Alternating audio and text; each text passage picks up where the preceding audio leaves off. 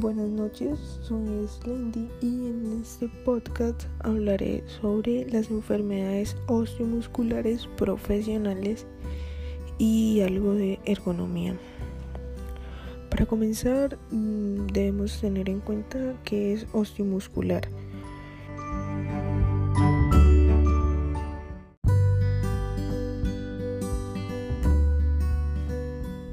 Mm, bueno, lo osteomuscular es lo relacionado con los músculos, valga la redundancia, los huesos, los tendones, los ligamentos, las articulaciones y los cartílagos. Ahora, las enfermedades osteomusculares profesionales.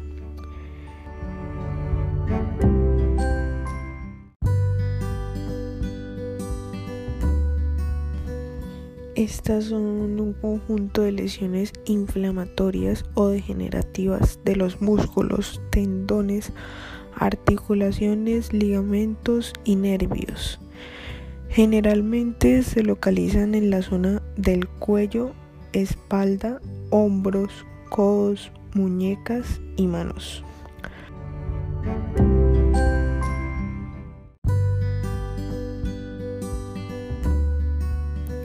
Los diagnósticos médicos más comunes son tendinitis, tenosinovitis y el síndrome del túnel carpiano. El síntoma predominante es el dolor asociado a inflamación, la pérdida de la fuerza y disminución o incapacidad funcional de la zona anatómica afectada.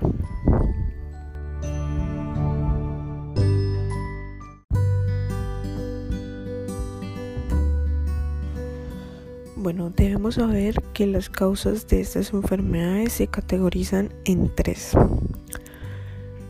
Una de esas es la manipulación manual de cargas.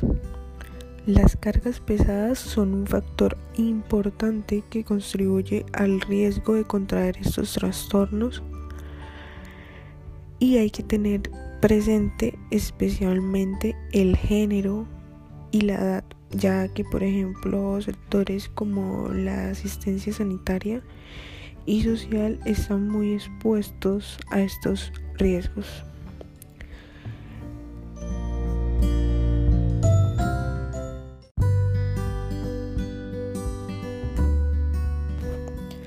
La segunda categorización son los movimientos repetitivos.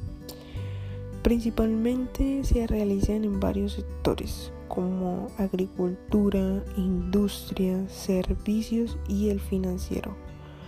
Los movimientos repetitivos combinados con un ritmo de trabajo elevado están considerados como factores de riesgo importantes. Generalmente las mujeres menores de 30 años son las más expuestas a este tipo de riesgos ya que realizan trabajos de montaje en las industrias electrónicas como cajeras en supermercados, textil, entre otras.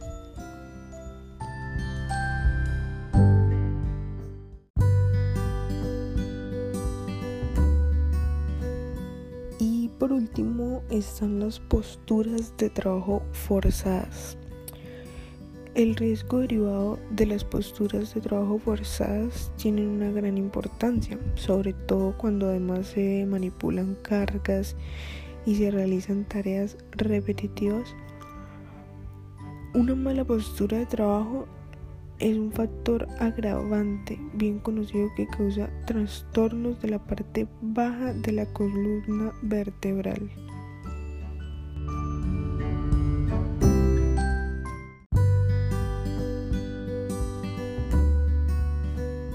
Bueno, mm, ya teniendo en cuenta estas enfermedades osteomusculares profesionales, me gustaría hablar un poco de ergonomía. La ergonomía es el término aceptado mundialmente para definir el conjunto de conocimientos multidisciplinares que estudia las capacidades y habilidades de los humanos analizando aquellas características que afectan el diseño de productos o procesos de producción. El objetivo es común, adaptar productos, tareas, entorno, herramientas a las necesidades y capacidades de las personas, mejorando la eficiencia, seguridad y bienestar de usuarios y trabajadores. En definitiva, el planeamiento ergonómico consiste en diseñar los productos y los trabajos de manera que estos se adapten a las personas. Y pues claramente para alcanzar su objetivo, la ergonomía trata aspectos del comportamiento humano en el trabajo y otros factores relacionados en el sistema de trabajo tales como 1. La persona Ahí se miran las características físicas, fisiológicas, psicológicas, sociales del trabajador, influencia del sexo, edad, el entretenimiento, la formación.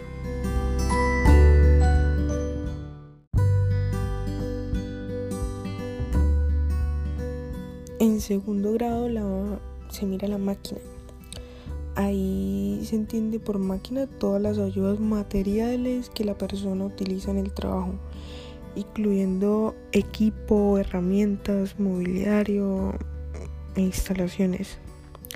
Tercero, el ambiente.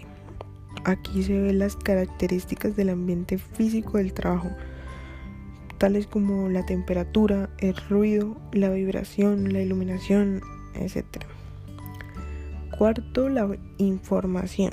Se requiere a la comunicación entre los componentes de un sistema, la transmisión y el procedimiento de información y la toma de decisiones.